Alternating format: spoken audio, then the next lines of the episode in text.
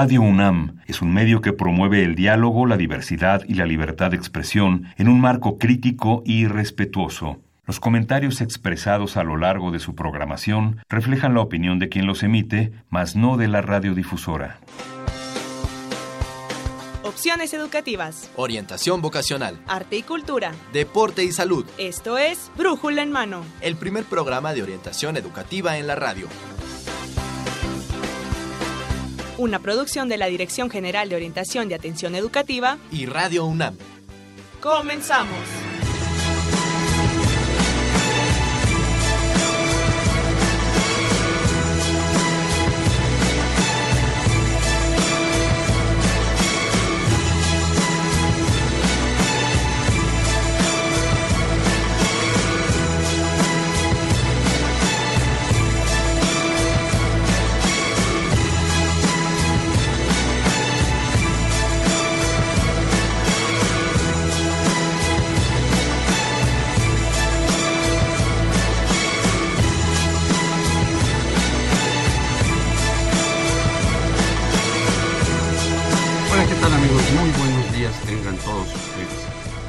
Están en el programa Brújula en Mano, el cual es una coproducción entre la Dirección General de Orientación y Atención Educativa y Radio UNAM. Hoy, lunes 29 de enero de 2018, vamos a transmitir el programa número 1125 con varios temas que pues son básicamente el primero, violencia escolar en ambientes universitarios y un programa de desarrollo acelerado de la Bolsa Universitaria de Trabajo. Eh, yo soy Saúl Rodríguez y tengo el agrado de presentarles a mi compañera en los micrófonos, Mercedes Anoto. Mercedes, ¿cómo estás? Pues muy contenta de estar nuevamente aquí en Brújula en Mano. Tenemos varios temas importantes que abordar el día de hoy. Y bueno, eh, este acerca de la violencia escolar ya en el umbral de la celebración, la, conmemoración del Día Escolar de la No Violencia y de la Paz. Y bueno, para ello también nos acompaña nuestra especialista invitada del día de hoy. Es la maestra Nelia Tello Peón. Ella es especialista en modelos de intervención con jóvenes en la Escuela Nacional de Trabajo Social y, por supuesto, coordinadora del seminario universitario sobre violencia escolar. Muy bien, maestra, bienvenida. ¿Cómo está? Muchas gracias, buenos días. Mucho gusto de estar aquí con ustedes. ¿Qué dice, maestra? Muy activa siempre con estos pues temas. Es que tenemos el día de, conmemoración del, de la violencia escolar mañana y entonces ciertamente sí es momento para reflexionar un poquito más intensamente sobre este problema. Claro, un problema que se ha generalizado en nuestro país y que es terrible, ¿no? Afecta a todos los estados, afecta a todos, todos estamos vulnerables ante eso. Parte de la violencia, ¿no? Que vivimos en la sociedad y que se y que se expresa y se muy claramente en las escuelas. Claro. Y maestra, pues para comenzar, ¿nos podría dar una definición de, de qué es violencia escolar? ¿Qué es violencia escolar? Anoche me hicieron pensar sobre qué era violencia escolar, porque yo siempre hablo de la violencia desde una definición de Juliana González, filósofa de esta universidad, y, ella siempre, eh, su, la esencia de su definición dice que es una acción que impone, que arrasa, que destruye, que quita lo humano de, del que la ejerce y del que la recibe. Entonces habla de un proceso relacional de destrucción y nos dice que además se vuelve se vuelve como cultura.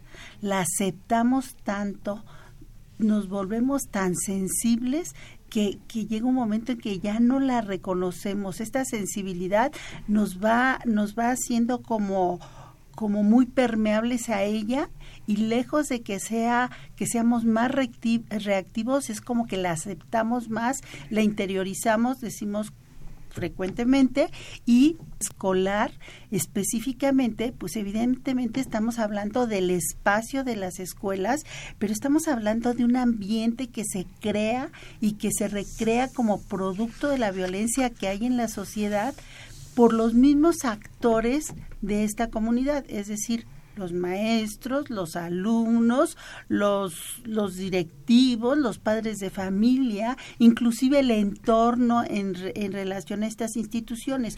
O sea, en la escuela encontramos relaciones de dominio y sumisión reproducidas por los diferentes actores de esta comunidad. Y eso es lo que estaría yo entendiendo por violencia escolar, esta, esta acción de dominio y sumisión que se encuentra y que se reproduce por todos sus actores. Claro, sí, se vuelve cotidiano esta violencia y la asumimos como tal, ¿no? Ya no tenemos una reacción en contra, no, no nos oponemos, incluso la reproducimos. O reaccionamos nada más a la extrema y no relacion y no reaccionamos a la cotidiana y hay muchas que inclusive las vemos como formas culturales las aceptamos y no las reconocemos como por ejemplo podría ser el autoritarismo. Llega un momento en que nos quejamos de ciertas formas de autoridad de, de ejercer arbitrariamente la autoridad pero no la identificamos como violencia. O algunas eh, hay nosotros tenemos datos sobre un 15% más o menos de más menos no más o menos más menos estadísticamente eh, de, de, de niños de adolescentes de jóvenes que en sus planteles son excluidos sistemáticamente. Son como invisibilizados hechos a un lado por diferentes razones pero pueden ser por razones económicas, por tener problemas de aprendizaje, por tener problemas relacionales, por tener problemas de, de enfermedades como la de la atención, que no me la sé estrictamente cómo se llaman las letras, el síndrome de, de, deficiencia de atención, hiperactividad, que se vuelven en, en enfermedades que son controladas y atendidas, pero que cuando algún niño no está siendo muy, no tiene atención médica,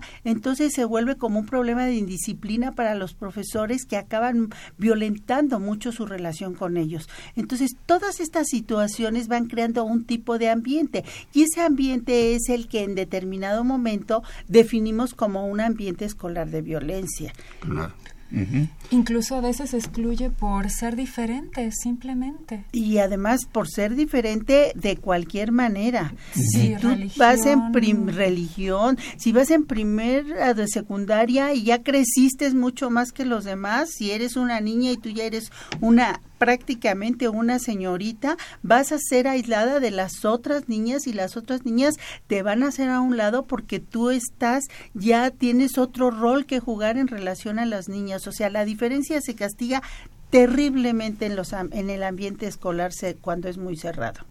Eh, Mercedes, este, yo quería dar los teléfonos, este es el tema que vamos a tratar con la maestra quisiéramos que cualquier gente del público, nuestros radioescuchas, que quisieran enviarnos alguna pregunta relacionada con esto, ¿cuáles son los teléfonos, Mercedes? Sí, pueden comunicarse con nosotros al 5536-8989 y 5536-4339. Bueno, también estamos en Facebook, en Brújula en Mano, Twitter, arroba Brújula en Mano y nuestro correo electrónico es brújula en mano arroba hotmail.com. Y, y Mercedes, además participarían, hoy vamos a sortear el tomo número 10 de la Enciclopedia de la Real Expedición Botánica a la Nueva España, que es una eh, enciclopedia preciosa que publicó la UNAM con eh, la editorial Siglo XXI. Ábrenos y estarán dentro de este sorteo.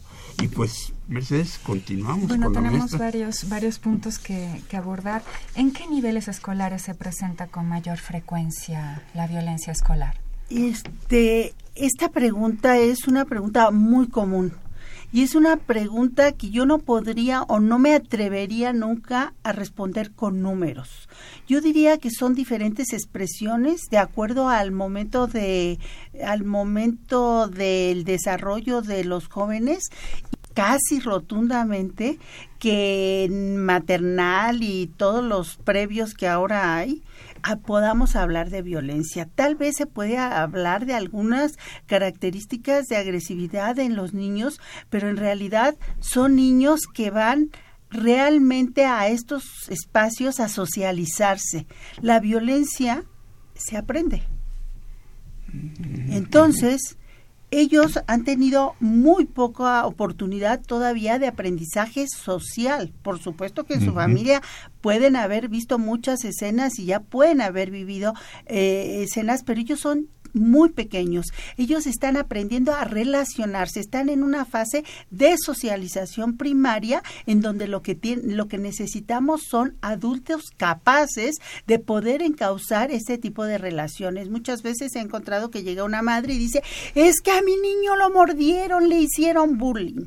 Y uno si uno recrea esa escena, podría ser una, una escena de excesiva afectividad de un niño de año y medio, de dos años, que el gusto de ver al niño lo muerde y lo abraza. Y la mamá ya cree que le hicieron bullying, que fue horrible, que fue violencia. Entonces hay que tener mucho cuidado en los pequeñitos y hay que hablar de, de, que tenemos que estar conscientes de que todos estos espacios, aún en la universidad, son espacios de formación y de socialización y no nada más de aprendizaje intelectual. Eh, en otros niveles, ya cuando hablamos en la primaria, eh, las relaciones se vuelven muy francas, muy directas, muy bruscas y poco a poco hay que irlas atenuando, hay que irles dando forma, ¿no? Y es cuando Rousseau habla a quién le estoy hablando de esto, ¿verdad? Pero cuando Rousseau habla de la violencia de la educación, la educación reprime porque la, la educación va encauzando nuestras formas de comportamiento.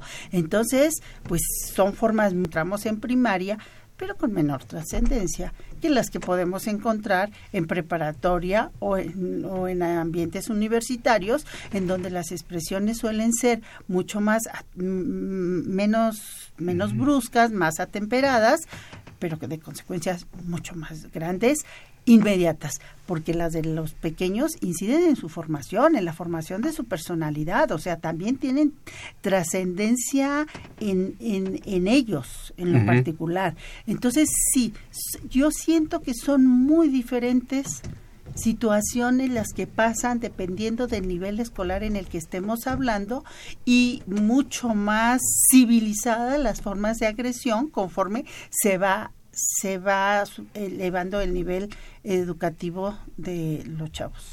Maestra, perdón, este y entonces sería que el nivel de violencia no es el mismo, por ejemplo, en una escuela de la colonia Roma o Coyoacán que en Ciudad Netzahualcoyo. Yo creo que depende, yo hablo allí de, de, ambiente del entorno y el ambiente del entorno escolar influye en lo que pasa dentro del entorno. Y si me voy más allá, el ambiente de la sociedad en la que estamos viviendo está influyendo en el ambiente de, de, violencia en las escuelas, porque realmente vivimos en una sociedad violenta, en donde nos hemos acostumbrado, en donde hemos encontrado formas para ciertas cosas ignorarlas y que no nos hagan daño. Y que, de acuerdo los primeros descabezados en la televisión, ni siquiera los pasaban, los ponían borrosos. Cada día son menos borrosos, más frecuentes y y dejamos de reaccionar a este tipo de cosas. Entonces, si tomamos en cuenta que vivimos en una sociedad muy violenta y que luego particularmente las secundarias, yo puedo hablar de las secundarias específicamente públicas en toda la República. Mayoritariamente están en, en, en colonias populares con, con problemas de violencia en el entorno, con presencia de drogas, con poca presencia de autoridades o mucha presencia de autoridades, pero que en general más bien establecen relaciones de extorsión con los chavos. La policía, lo acabamos de ver este, este, este fin de semana, en, alrededor de las preparatorias, alrededor de las secundarias, no es que establezca relaciones de normatividad, de control, de confianza, de, de disuasión de los problemas. Al contrario, establece una relación en esa dinámica que seguramente no es al 100% lo que estoy diciendo. En algunas ocasiones podrá haber excepciones, desgraciadamente, lo que debería de ser generalidad. Pero estos ambientes de violencia, muros escolares y muchas veces influyen en la dinámica de adentro con cuando hay gente cuando hay estudiantes que forman parte de las bandas que están afuera. Y entonces estamos hablando de ya de otro tipo de, de violencia en donde a todas las que yo hablé de, de que hay sutil, evidente, física, eh, psicológica, todas las todas las que hay naturalmente, tenemos que encontrar algunos actos que que ya van del vandalismo a la delincuencia y que también los tenemos que reconocer y nombrar por su nombre para para para deslindarlos de una violencia cotidiana que se crea en un ambiente en donde se puede se puede utilizar esas fuerzas precisamente para revertirlos y convertirlos en un ambiente de convivencia, porque tampoco podemos decir que en las escuelas todo el tiempo todo es violencia. Hay relaciones y hay eventos puntuales de, de violencia, pero al, cuando tenemos encontramos chicos que nos dicen que siempre hay violencia en su escuela, eh, son con los que necesitamos trabajar tanto con ellos como los que dicen que nunca hay, ¿no? Hay unos que dicen, no, nunca. Hay otros que dicen, violencia en mi escuela, siempre. No, la violencia está presente. Hay un ambiente pues, reactivo a la violencia, positivo, acostumbrado pero no quiere decir que todo lo que se hace en una escuela siempre esté permeado ni mediado por la violencia, que eso es muy importante. Estamos hablando de cuándo el problema se presenta, no estamos hablando de la caracterización de las escuelas, porque entonces, pues sí, acabaríamos como con demasiada enfermedad, ¿no? De salud mental. Claro, claro. Maestra Nelia, ¿qué es lo que caracterizaría a la convivencia? Yo creo que lo, lo que, o sea, tendríamos que empezar por reconocer que la violencia es una forma de convivencia, esta forma de dominio y sumisión, ¿no? Alguien, en, los salones siempre hay alguien, un líder, y antes eran los más aplicados, los más bien portados, los que tenían más méritos. Ahora son los que tienen, los que transgreden más, los que se atreven a más, los que producen más adrenalina qué barbaridad, qué cosas tan horribles.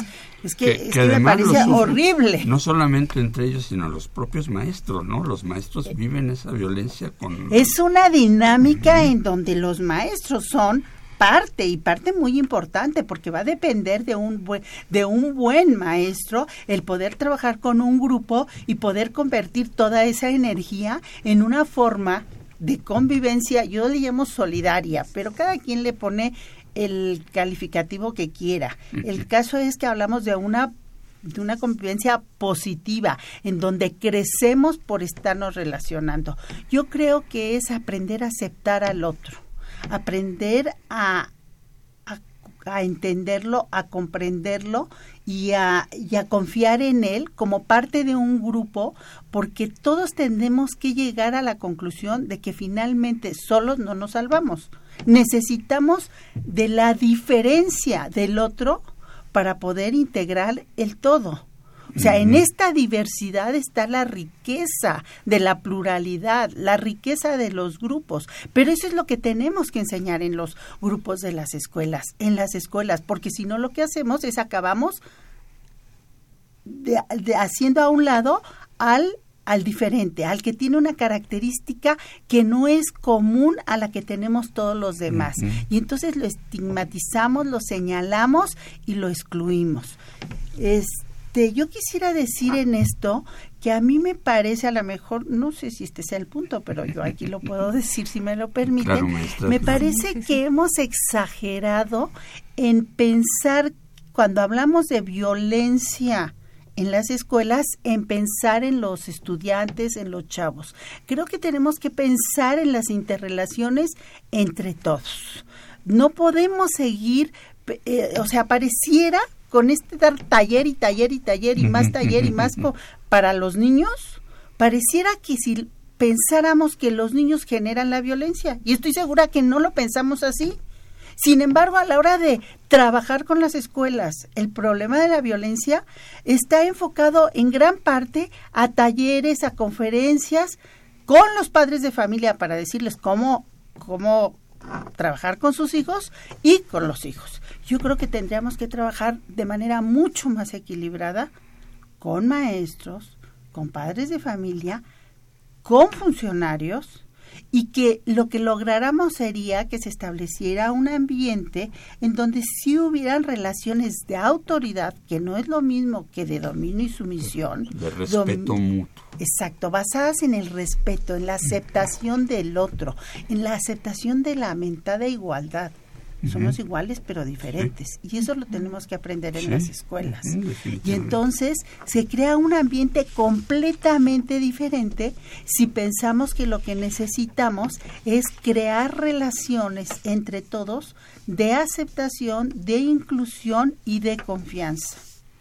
Y no unas relaciones en donde estemos hablando, en donde tenemos en disciplina escolar. La disciplina escolar es absolutamente necesario pero no es lo mismo ni que violencia, ni que autoritarismo, ni que imposición.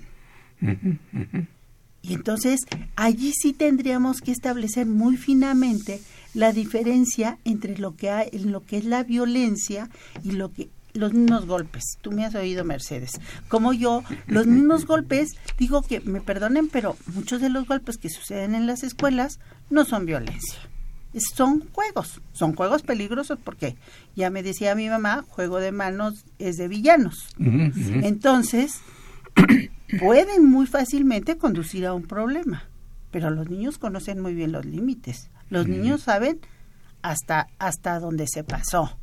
Y cuando ya no es cuando ya no es juego, cuando el otro se pasa. Y cuando se pasa, todos cuando lo vemos, vemos que esa, en ese momento dejó de ser juego y empezó a ser pleito. Entonces, no podemos tampoco llegar y decir es que hay golpes, muchos, y, cuantificamos los golpes que hubo esta mañana en el salón. No, hay golpes que son agresivos, que son destructivos, que son impositivos. Premeditados. bueno, hasta apagados. ¿Qué te digo? Y hay muchas formas de violencia, maestra, ¿no? O sea, no solamente esta violencia física, sino verbal, visual, no sé, ¿no? Es que yo, yo allí, a mí me gusta hablar de una, aunque haya muchas expresiones. ¿Por qué? Porque yo digo que la física nunca va sin la emocional. Claro, pero si ¿Y yo, la por emocional? ejemplo, soy profesor y le grito a un... Violencia. Estoy ejerciendo violencia. Por supuesto. Y, obviamente que estoy provocando... Pero violencia, pero violencia inútil además, porque cuando tú eres profesor y te pares en un salón de secundaria o de primaria espero que en la no, que en la universidad ya no se haga eso pero y gritas y pegas en el eh, en el escritorio y dices cállense nadie te hace caso Así sé que es una violencia absolutamente, una expresión de violencia absolutamente innecesaria, porque para nosotros sería violencia. Los niños ni la escuchan. Hasta que se voltea una niña y dentro del mismo salón pega de gritos y digan, y dice, cállense, ya llegó la maestra, y entonces se callan. Y allí no es violencia. Entonces, todo tiene un significado según la circunstancia. Claro. Maestra, y este, ¿Qué tipo de conductas violentas nos podría platicar con los chicos pues de ambientes preuniversitarios y universitarios? O sea, ¿cómo, cómo se da esto en nuestra universidad? Dios mío. Yo hablaría general, no en nuestra universidad, no, no, no. Eh, o en las universidades, en, general, en, la todas, sí. Yo creo que, que aquí, fíjate, aquí yo, nosotros hemos encontrado de manera genérica en todos lados en todos. En el en, lo he estudiado en cualquier municipio, lo puedo afirmar para cualquier municipio del país, que en donde hay rechazo, donde hay exclusión y donde hay desconfianza, hay violencia.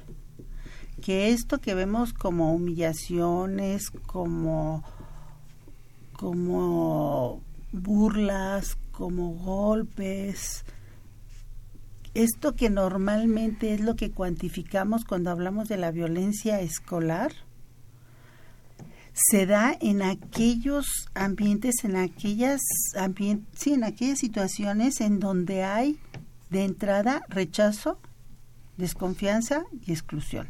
Y hemos hablado un poco de la exclusión, pero si hablamos de la desconfianza, vamos a encontrar que en este mundo tan individualizado, en donde premiamos mucho la competencia y no la cooperación. El individualismo. El individualismo que es una que finalmente es una característica central de la descomposición social, porque justo lo social es la, la unión, los vínculos. Colaboración. Exacto, todas estas palabras de lazo que de repente no les encontramos mucho significado, esas, es, esas son lo contrario al individualismo. En el individualismo es estar convencido de que yo solo, con mis propias capacidades, voy a poder sobrevivir y no necesito de los demás cuando precisamente lo que tenemos que encontrar para combatir estas expresiones de violencia es entender que, que lejos del individualismo lo que tenemos que eh, propiciar es una cooperación, un grupo en donde haya identificación y haya objetivos comunes. Me voy a ir desde la entrada, ¿sí? Cuando nosotros vemos que la, la, la propia institución tiene ciertos problemas con laborales con los profesores. Y los profesores de secundaria y de prepa son profesores por horas. Y tienen que salir corriendo de una clase para ir a otra y cumplir con otra y que no pueden tener mucho tipo de relaciones personales con los niños, sino más bien es dar los contenidos y además preocuparse porque parten la siguiente prueba, iba a decir de PISA, pero ya no solo de PISA, cualquiera, que no pasan y que nos acaban de demostrar que los del tercero de secundaria nomás saben hasta multiplicar. Imagínese cómo un profesor que tiene esta responsabilidad asume también una responsabilidad de tener que educar, no solo formar intelectualmente, sino educar emocionalmente al niño que tiene enfrente y que de repente el niño decide que se, o el adolescente decide que se para y a platicar con sus amigos en medio de la clase. ¿Eso es violencia o no es violencia? Claro. Es indisciplina. Claro. Pero que cuando el maestro no la sabe tratar y se va acumulando, se empieza a volver una relación de violencia entre el alumno y el maestro. Entonces, a mí me gustaría entender que los maestros en esta vida tan acelerada, tan individualista, tan poca oportunidad que han tenido que enfrentan en el aula, tienen que ver con estos niños que son, que, que ellos sí saben manejar el aula. Ellos la manejan perfecto. Ellos saben cuándo inicia la violencia y cuándo la terminan. El problema es que no miden el peligro. El problema es que se ponen a jugar juegos muy, muy a veces destructivos física y emocionalmente, no nada más de una forma, de los dos.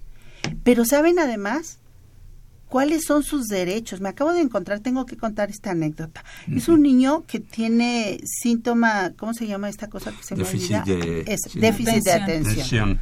No se toma la pastilla porque si se la toma se duerme y él no quiere ir a la escuela dormido. Entonces siempre está castigado. ¿Cuáles son sus castigos? Copiar el reglamento de la escuela. Entonces, cuando llega el maestro y le dice, te voy a suspender dos semanas porque estabas afuera de tu salón, le dice el niño, el reglamento dice que no. Usted no se sabe el reglamento y yo sí porque usted me ha hecho copiarlo durante todo el mes. ¿Es violencia? No, es falta de autoridad asertiva. Pero el maestro las toma como director, usted no sabe el reglamento y yo sí me lo sé, pero además es un hecho. El, Señor lo está, la autoridad lo está increpando de una manera. Entonces, esa implicación de la disciplina con la violencia cotidiana, sin mayor problema en las escuelas, llega un momento que se nos vuelve grande, se vuelve exacerbante y entonces ya no la podemos controlar. Y ahora van los padres de familia.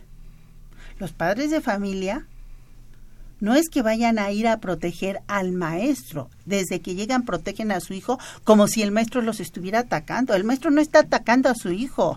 El maestro está tratando de trabajar con su hijo. Puede ser que no sea muy hábil en su trabajo, pero no está intentando este, atacarlo, no está tratando de establecer una relación de violencia. Puede ser que se descontrole porque el niño lo saca de quicio. ¿Sí? Pero ahora ya no puede pasar eso, porque ¿qué, pasa? Se convierten en, en, agresiones para el niño y entonces se hay que hacer un acta. Y el niño puede exigir que se levanten actas. Y entonces, ¿qué está pasando con la nueva reglamentación? Que a mí me parece muy interesante hacer un análisis de eso. Las escuelas están muy preocupadas por el control, por la aplicación de la ley, y entonces tienen que descentrar su atención y entonces cuando uno empieza a hablar ahora con ellas de la violencia, dice, la violencia con los alumnos no hay problema, ese nosotros ya sabemos cómo manejarlo. Cómo manejarlo es cómo hacer para que no se vea. Claro. No hacer para construir comunidades dentro de la confianza, la aceptación y el y la exclusión. Y entonces están ahora muy preocupados como institución para mantener el control. Yo creo que parte de la exacerbación de la violencia escolar en cualquiera de los niveles viene del nuevo papel social que se le está asignando a la escuela. La escuela era un espacio de educación y la escuela hoy por hoy es un espacio de control que tiene que estar vigilante, que tiene que estar denunciando. Si hay un padre de familia que agrede a su hijo, la escuela, el maestro tiene la obligación de denunciarlo. Si el niño tuvo un problema y se cayó, el maestro es el responsable de que el niño se caiga y tenga un problema de seguridad. Entonces, todo este problema de la violencia está inmerso en una situación institucional ilegal en donde en vez de propiciar Er, de, crear, de favorecer herramientas para crear un ambiente de relax, de armonía. Diálogo. De diálogo, de, de, de comunidad, o sea, de idea de lo común, estamos en este sentido de la individualidad cuidándonos unos de los otros. Maestra, pues este tema es amplísimo, podemos pasarnos todo el día platicando, pero nuestro verdugo es el tiempo. Los queremos invitar a las actividades el día de mañana, que es el Día Internacional del Escolar de la No Violencia y la Paz, con varias actividades que tenemos, bueno, tanto en Degoay, así este, es, así es. Eh, eh, Mercedes. Sí, de 10 a 3 de la tarde vamos a tener conferencias y talleres en la Degoay. En las islas, este, frente a nuestra dirección Así es, entre la página web www.dgoae.unam.mx y a la Escuela Nacional de Trabajo Social donde la maestra Nelia Tello va a estar el día de mañana también, este junto con el maestro José Antonio Pérez Islas, eh, pues con este mismo tema maestra quien tenga ya. Pero como es muy amplio, diremos diferentes cosas. claro, y bueno, tienen una serie de actividades tanto mañana como pasado mañana, ¿verdad? El 30 y 31 de enero. Sí, la idea es que en diferentes espacios de la universidad habláramos y reflexionáramos sobre la violencia escolar desde diferentes perspectivas, desde diferentes experiencias y que sí se, se sumaran diferentes dependencias para hablar de esto. Que es organizado por el SUIBE, el, ah, seminario, universitario interdisciplinario de violencia escolar. Muy bien, maestra, pues muchísimas gracias por estar aquí. Ay, al contrario, mucho. muchas gracias a ustedes por haberme invitado. Es cuando me doy cuenta que verdaderamente es un tema al que hay que seguirle rascando y profundizando. Por mucho que hablemos, dejemos de contar este zancadillas y humillaciones y veamos cómo le hacemos para evitarlas.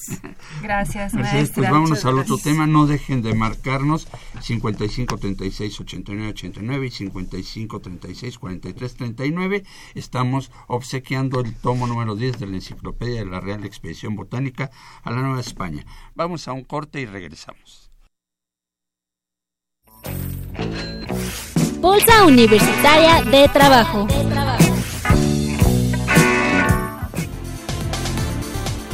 En la actualidad hay más de 1.9 millones de desempleados en México. Esto se debe a que no encuentran el trabajo indicado, la paga no es buena o que al concluir una carrera no logran conseguir un puesto en la empresa de su interés. Les piden experiencia o simplemente no hay vacantes. Sin embargo, existen programas de desarrollo acelerado. Un ejemplo son las CIAs de talentos, que son consultoras de selección y desarrollo para proveer candidatos talentosos a las empresas y al mismo tiempo ofrecer oportunidades laborales a los jóvenes. Por lo regular las empresas contratan a estas sillas de talentos o bien las mismas empresas tienen su propio programa de talentos. En el mayor de los casos se deben inscribir y realizar algunas pruebas en línea. acudir a entrevistas de trabajo, visitas a las empresas y diversas actividades. Así poco a poco las empresas van viendo tus habilidades. De esta forma se van logrando capacitar líderes para los diversos puestos que requieran las empresas. Muy bien amigos, pues ya estamos aquí de vuelta y bueno, pues con nuestro siguiente tema, este Mercedes, eh, muy interesante el programa de desarrollo acelerado de la Bolsa Universitaria de Trabajo de nuestra universidad. Y para este, eh, este eh, segmento tenemos... La, la, presencia de la licenciada Selena Rojas Barrera, ella es encargada de vinculación con universidades y también a la licenciada Daniela Oyarzábal Hidalgo, es asesora en eh, Talent, Semillas de Talento. Bienvenidas. Muchas gracias. Bienvenidas. Este, pues vamos rápidamente con la entrevista.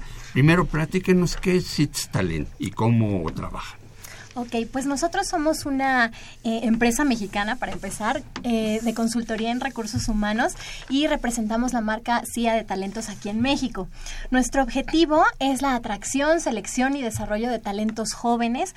Eh, nuestro compromiso es tanto con las empresas con las que trabajamos como con las universidades, que son donde vamos a buscar el talento, y pues los jóvenes, que, que, son los que queremos insertar al, al mercado laboral, ¿no?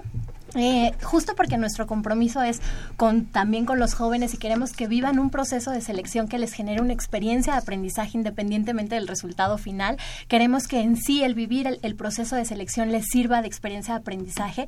Es que cuidamos mucho todas las fases, ¿no? Eh, necesitamos el apoyo de las universidades justo para promover nuestros programas y por eso, porque es tan cuidadoso nuestro proceso, tenemos una persona especialmente encargada de esta vinculación con las universidades que es Elene no sé si les quieras platicar cómo funcionamos con la bolsa de trabajo. Selene, platícanos. Bueno, pues nosotros en realidad estamos, somos muy cercanos a la bolsa de trabajo de la UNAM.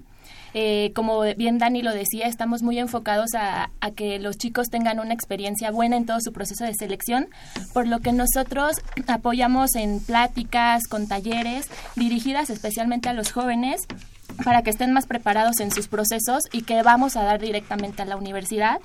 Eh, enviamos mails semanales a, las, a la bolsa de trabajo platicándoles un poco de todo lo que es eh, el detalle de nuestros programas. También publicamos las vacantes que vamos teniendo, las publicamos en la bolsa de trabajo en línea que tiene la universidad participamos constantemente en las ferias, que hay diferentes ferias en las facultades. A lo largo del año, pues estamos ahí haciendo presencia. Y cuando se requiere, también hacemos procesos de reclutamiento en campus directamente en las facultades o alguna, algún tipo de activación que se, que se requiera para los programas. Son los objetivos del programa. Bueno, los programas que usualmente manejamos eh, son conocidos en el mundo de las empresas como semilleros de talento. Es decir, las empresas realmente le apuestan a que las, los, los, jóvenes que ingresan a estos programas sean sus futuros líderes. Por eso invierten mucho dinero, trabajo, esfuerzo en hacer todo el proceso de selección y después, una vez que ingresan ya a las empresas, les ofrecen muchas intervenciones de desarrollo, herramientas que les sirvan para ellos tener ese desarrollo acelerado, un crecimiento acelerado. Pueden ser, dependiendo la empresa, cómo estructure su, su programa y justo ahí también nosotros apoyamos en la estructura, en el diseño de los programas porque eh, les, les sugerimos que tengan pues rotaciones o proyectos o que no sean solo las funciones del día a día de un puesto, sino que les ofrezcan eh, lo que queremos es que en estos programas, exacto, un plus y sobre todo cuidar el exposure dentro de la compañía, ¿no? Usualmente están acompañados por un mentor, por un coach, por un director sponsor que está a cargo de su carrera. ¿Qué sería exposure? Exposure es como tener mucha, eh, que los puedan ver los líderes del negocio para que sean a través justo de estos eh, proyectos o funciones que realizan, que sean vistos por los líderes que son los que van a impulsar su desarrollo a lo largo de, del programa, ¿no? entonces invierten mucho en su capacitación, los evalúan constantemente. Pero ¿qué, temas son los que utilizan, digamos, los que abordan para la capacitación? Por ejemplo. Pues depende mucho de la empresa, pero usualmente son, eh, dependiendo también del área en la que ingresen, eso también es otra buena noticia para los jóvenes. Usualmente las empresas están abiertas a cualquier área, ¿no? Eh, todas las áreas de la, de la compañía usualmente abren vacantes para estos perfiles. ¿No? Entonces, pues pueden ser capacitaciones técnicas, tal cual de su área financiera, de su área de marketing, de lo que sea, o eh, capacitaciones más em, que desarrollan habilidades más comunes, ¿no? Como troncos común para cualquier futuro líder. ¿Cómo cuáles serían estos troncos comunes? Porque eh, todavía no, no tengo una idea suficientemente clara de qué temáticas pues, eh, se tocan. Tanto los procesos de selección como ya el desarrollo dentro de las compañías, lo que usualmente las empresas hacen es evaluar por competencias. ¿no? Competencias entendidas como el conjunto de actitudes, habilidades, conocimientos que una persona debe de tener para, para poder ser competente en su puesto, ¿no? Entonces, dependiendo del perfil que, que defina la empresa, es que reclutamos, es que atraemos ese talento y eh, después es que los van desarrollando, ¿no? Entonces, por ejemplo, si para la empresa es importante que tengan la competencia de trabajo en equipo, de comunicación, de liderazgo, de, pues hay muchas competencias, ¿no? Entonces, en eso seguramente los van a desarrollar. Y licenciada Selene, este, ¿quiénes pueden inscribirse en este programa? ¿Hay algunas carreras en particular o todos, cualquier carrera? Bueno, en realidad, como bien Dani lo estaba comentando, las empresas están abiertas a, son muy abiertas. Eh, un perfil más o menos que es el que manejamos son chicos entre 19 y 26 años. Eh, que estén estudiando en sus últimos semestres o que sean recién egresados. La experiencia no siempre es necesaria precisamente porque ahí los van desarrollando dentro de la empresa el inglés eh, sí es un factor en, en algunos. imprescindible. Exactamente. Eh, pues es importante también para los, ya, los que ya son egresados que tengan disponibilidad de horarios, que tengan disponibilidad para viajar o para cambiar de residencia, puesto que muchos de los programas o de las empresas con las que nosotros trabajamos están aquí en la Ciudad de México o están en algún otro lado de la República o hasta en el extranjero, entonces es importante que tengan esa disponibilidad. Entonces, del extranjero también les mandan petición de, profesionistas mexicanos. Hemos tenido también eh, de esos casos. Hemos tenido de Colombia, de Chile, Argentina. Mm. o las empresas de aquí que tienen sede en, en, otro, en otra parte del, mundo. También se pueden mover. ¿Y cómo es un, eh, un proceso de selección que ustedes hacen, este, licenciada em, Daniela? Como les comentaba, nuestra evaluación es por competencias, entonces siempre cuidamos eh, primero sentarnos con la empresa, definir cuál es ese perfil que están buscando y entonces de ahí generar como la estrategia de selección, ¿no? Usualmente son dos etapas, lo que hemos visto, que, que viven o que nos piden las empresas. Un primer filtro en donde pasan por... por nuestra evaluación de, de Seeds Talent. A veces también nos acompañan pues gente de recursos humanos de las empresas como para hacer este primer filtro, ¿no? Y ya que pasan ese filtro, entonces sí irían a la fase final, que es con los líderes del negocio, los gerentes, directores, vicepresidentes, como les comento que soy, son programas elite de que pues le apuestan al, al, que sean los futuros líderes, entonces los, los seleccionan los líderes actuales, ¿no? Eh, usualmente lo que hacemos son, pueden ser entrevistas, entrevistas por competencias o lo que nosotros le llamamos assessment. Un assessment es una técnica de selección que hoy en día pues las empresas utilizan eh, justo para ver cómo se, cómo se comportan los, los candidatos a través de un caso que les ponemos una simulación de la realidad, ¿no? Lo que queremos es verlos en acción, ver cómo resuelven esos problemas, ver cómo piensan, cómo trabajan en equipo. Entonces les ponemos algún caso en donde nosotros podamos observar esas competencias. Qué interesante, ¿no? Realmente. ¿Y, qué, características del perfil de, los estudiantes consideran, suelen considerar las empresas, características importantes de este perfil? Em, eh, sobre todo lo que les gusta mucho, por ejemplo, de la UNAM, es que son eh, pues tienen una preparación académica muy interesante, ¿no?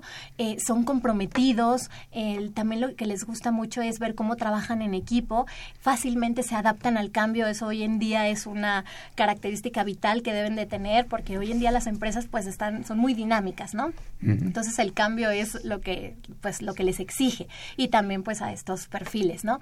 Eh, también son innovadores, eh, tienen algunos hemos visto que tiene, están muy dirigidos a la investigación, el pensamiento, que tienen como esa lógica de pensamiento para resolver problemas. Como les decíamos, muchas veces las empresas no van por la experiencia técnica, eso se aprende, eso se enseña, se capacita, sino más bien este potencial que tienen, ¿no? Para resolver problemas, para tomar decisiones, como, como el talento que poseen para que después ya nosotros los podamos pulir. Ok, y esto, eh, como preguntaba hace rato, es este para cualquier profesión, ¿no consideran? O, o, hay alguna profesión, contaduría o demás, donde son más este atractivos para las empresas. Negocios internacionales. Lo que hemos visto es cada vez más las empresas se abren más a cualquier carrera, a cualquier eh, perfil que tengan, mientras al candidato le interese postularse a esa, a esa área, pues está abierto, ¿no? Depende de las empresas, pero la mayoría de los programas con los que nosotros trabajamos están abiertos a todas las programas, eh, pues muchas veces el joven no sabe desde un principio dónde quiere hacer carrera, ¿no? Aquí mismo esos programas lo van encaminando a lo mejor entra a un área y después termina en otra. Y, y, mejor, justo por eso son las rotaciones en algunos programas, ¿no? Para que vayan probando de diferentes áreas y después pues ya sepan dónde quieren quedarse, dónde quieren hacer carrera. Y las empresas les hablan a ustedes, oye, necesito que hagamos un programa de, este, de desarrollo acelerado con tales eh, cuestiones, o yo puedo ir y decir, bueno, quiero eh, inscribirme en ese programa. Eh, nosotros, como hacemos, lo que les diríamos nosotros es que se inscriban. ahorita al final les podemos dar la página donde se pueden inscribir eh, para que se metan y estén en nuestra base de datos los, los estudiantes o los jóvenes talentos, ¿no? Eh, para que nosotros cuando tengamos un programa, entonces los invitemos para que entonces sí ya se postulen a ese programa. Pero también si se meten a nuestra página ahorita, pueden ver los programas abiertos que tenemos, ¿no? Nosotros nos sentamos en cuando una empresa nos, nos llama nos sentamos con ellos a ofrecer, a ver qué ofrecen, ¿no? Eh, son dos tipos de programas los que manejamos. Los programas de becarios, que para nosotros son estudiantes que están en sus últimos semestres de la carrera, y programas de trainees, que para nosotros son los que ya son egresados, recién egresados, unos máximo dos años de haber terminado la carrera. Entonces, según el programa que tenga la empresa, es que nos sentamos con la empresa a revisar cuáles, qué ofrecen dentro de ese programa para asegurarnos de que sea una verdadera oferta de valor, algo que de veras le genere un aprendizaje, desarrollo a los jóvenes, ¿no? Y entonces lo publicamos en nuestras redes, hacemos todo el branding, toda la difusión, se inscriben con nosotros los candidatos y entonces sí ya corre todo el proceso de selección. Y si yo ya tengo un tiempo ya más avanzado de haber egresado de la universidad, ¿me puedo inscribir o no? También manejamos vacantes puntuales, eh, selección. Nosotros lo que cuidamos es como tener eh, oportunidades para todos, ¿no? Entonces, eh, de hecho, eso también nosotros es algo que les decimos a los jóvenes. Si no cubren con el, con una determinada, con, si no quedan en un proceso, en una posición, en un perfil o en una empresa, no se desanimen no hay perfiles buenos ni malos y eso mucho se los aclaramos en, el, en la retroalimentación que les damos. No hay perfiles buenos ni malos, sino perfiles coincidentes o no coincidentes con el perfil, ¿no? Entonces, dependiendo del perfil, seguro que encontrarán una oportunidad. En caso de que no llegaran a quedar, como comentamos, eh, ¿se les podría hacer algún tipo de recomendación de prepararse más en ciertos aspectos para determinados puestos? Claro. Nosotros como eh, dentro, eh, al momento de la evaluación, tomamos notas y notas y notas de todo lo que hacen, de lo que observamos, para que si al candidato le interesa, y de hecho muchas veces nos piden esa retroalimentación y nosotros gustosamente se las damos, además de que es, los felicitamos por querer recibir esa retroalimentación, ¿no? Porque es justo para su desarrollo. Entonces, por supuesto, les damos una retroalimentación basada en eso que observamos. Y siempre aclarándoles eso, no hay perfiles buenos ni malos, sino eh, o alineado con lo que está buscando en este momento esta empresa o no, ¿no? Eh, tenemos una llamada de un radio escucha, Juan Carlos Cantera. Él es un chico de 29 años y este y nos pregunta que si necesitan experiencia laboral para ese programa. No se preocupe, no se necesita, en la mayoría de nuestros programas no la requiere. Lo que sí les podemos recomendar a los jóvenes y a Juan Carlos que nos escucha, gracias, eh, es que busquen experiencias extracurriculares, o sea, cualquier experiencia que les deje algo que puedan ellos ir a presumir en sus entrevistas que han hecho.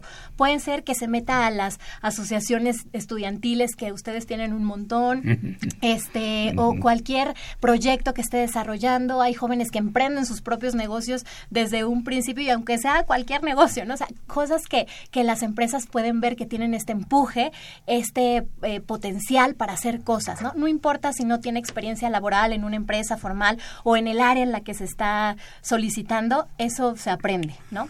O sea, la empresa no se va a ir nada más por las calificaciones que le están presentando, sino ver realmente el desarrollo de este profesionista, pues hasta en su vida privada, ¿no? En su Facebook, en qué sé yo. Sí, ¿verdad? Eso es algo que consultan en ocasiones. A veces también sí, sí, sí, sí. Depende mucho de la empresa. Habrá empresas que a lo mejor sí pidan cierta experiencia o cierta preparación, pero en la mayoría de los programas y con las empresas que trabajamos y lo que hemos visto es que les importa más las competencias de la persona que, que la experiencia que traiga o la carrera. Eso ya es como secundario. Muy bien, y bueno, nos iban a dar la página donde pueden este, inscribirse o donde pueden hablar con ustedes, ¿nos la podrían dar? Sí, claro, nos pueden encontrar en Facebook como CIA de Talentos México. CIA, CIA, CIA de Talentos México. Así todo seguido, ¿verdad? Todo Talentos México. Ajá. Y se pueden inscribir en nuestros programas de los que ahorita tenemos abiertos o bien dejar sus datos para futuros programas en la página www. www. Grupo CIA de Talentos. Grupo CIA de Talentos. Punto com talentos.com. Ahí están los programas, todos. Ahí están los programas y ahí también nos pueden dejar sus datos para que los invitemos cada que se, se inscriban ahorita mismo, que entren a la página, porque aunque no esté, porque aunque no esté ahorita un programa abierto o que les interese, si nos dejan sus datos, nosotros posteriormente los podemos invitar. Bueno. Y que se inscriban a todos. Muy bien, pues les agradecemos mucho, licenciada Selene Rojas eh, Barrera y licenciada Daniela Oyarzábal. Sí, así Oyarzábal Hidalgo. Así es. Muchas gracias por estar aquí. Y bueno, pues queremos agradecer a todos nuestros radioescuchas. Tenemos en Facebook a Eduardo Acevedo, a, Selene Rojas, a Silvia Oyarzábal, este, Noemí, eh, María Lourdes Rodríguez, María Antonieta Hidalgo, Sergio Barragán y nos han hablado este se ha comunicado con nosotros Andrés Durán, está interesado por la enciclopedia, Javier Mayo, eh, dice que bueno, que excelente el programa, eh, felicita a Nelia Tello y al equipo, Arturo Sandoval Rodríguez también está interesado en la enciclopedia y eh, Daniel Gómez Lezama, ah, saludos al equipo de producción y quiere participar este, en la enciclopedia. y bueno, les vamos a pedir licenciadas que nos ayuden. Vamos a hacer aquí un sorteo ahorita ah, de la enciclopedia, una enciclopedia preciosa. Queremos que seleccionen, así lo ponemos boca abajo para que no. Manos alta. una papeleta. Ok, ¿lo puede leer? ¿Quién es? Este? Es Javier Mayo. Javier Mayo. Ok, viene su teléfono ahí. ¿Qué edad tiene? 62 años. Ah, bueno. Padre de familia. la, la, enciclopedia. Pues Javier, pues, nosotros nos comunicamos contigo. Felicidades. Y pues muchas gracias por haber gracias, estado gracias aquí. Gracias por la oportunidad. Y pues Mercedes, ya nos vamos. Este, ¿Qué tenemos para la siguiente semana? Pues para la siguiente semana eh, tenemos la orientación especializada para la toma de decisiones. Jornadas de atención a la salud visual y la carrera de letras portuguesas. Esto es el próximo 5 de febrero, que es un programa grabado, no vamos a estar aquí, pero pues nos pueden escribir a nuestro correo que es brújulaenmano@hotmail.com. Ya nos vamos y este y bueno, pues agradecemos en los controles a Socorro Montes, en la producción y locución Natania Ortega, Ingrid Avesilla y Aldo Rodríguez en la producción de TV a Marina Estrella, en la realización a Miguel González y en los micrófonos Mercedes Anoto y Saúl Rodríguez. Nos vemos la próxima semana. La Dirección General de Orientación y Atención Educativa y Radio UNAM presentaron Brújula en Mano, el primer programa de orientación educativa en la radio.